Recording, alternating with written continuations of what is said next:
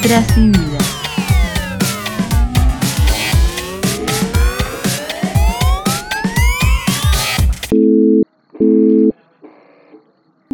Hoy le damos la bienvenida a un nuevo podcast de este recorrido al que llamamos Letras y Vidas, espacio donde la ficción y la realidad se entremezclan, dando vida a las historias que nunca te contaron de tus autores preferidos. En esta oportunidad nos adentraremos en una historia particular como su protagonista, un personaje que parece haber escapado de una de sus obras, un escritor rupturista interesante. Él es un cronopio, un ser extraño y extravagante, un cosmopolita que nos ha legado escritos fantásticos y se ha convertido en uno de los máximos representantes de la literatura argentina. Sin duda hablamos de Julio Cortázar. ¿Y vos? ¿Qué sabes de él? Para comenzar, podemos decir que nació en Bruselas. Fue hijo de un funcionario de la Embajada Argentina en aquel lugar. A los cuatro años se mudó a nuestras tierras.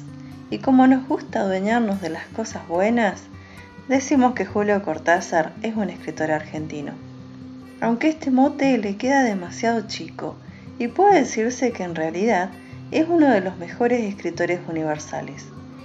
Su historia está colmada de excentricidades que lo pintan de pie a cabeza como lo que era, un personaje fuera de serie. Su niñez fue solitaria. Su padre se fue de su casa cuando él tenía apenas seis años. Sumado a esta ruptura familiar, él tenía problemas bronquiales que lo obligaban a permanecer largos tiempos encerrado en su casa, donde conoció el amor por los libros, que fueron el refugio a sus tristezas. Su juventud transcurrió en Banfield, estudió magisterio y letras. Más tarde fue maestro rural, consiguió una beca, viajó a París y como era un excelente traductor pudo quedarse allí, explorando la literatura en todas sus expresiones. Detrás del escritor había una persona interesante, amante del jazz, del boxeo y de los gatos. Él creía que existía una realidad mucho más amplia de la que podemos dimensionar, y esta es la idea que lo hacía destacarse. Sus relatos plasmaban una constante discusión con lo establecido.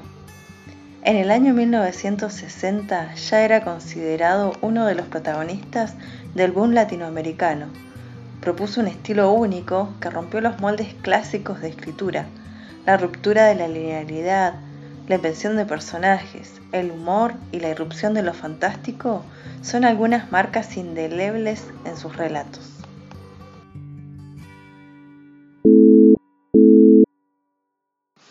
Podríamos preguntarnos por qué leer a Cortázar hoy y las respuestas se multiplicarían por millones.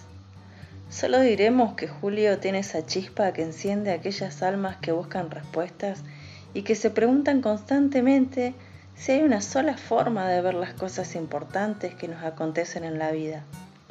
Los invito entonces a sumergirse en el mundo fantástico que propone este autor y dejar de ser humano para ser cronopio, fama o esperanza.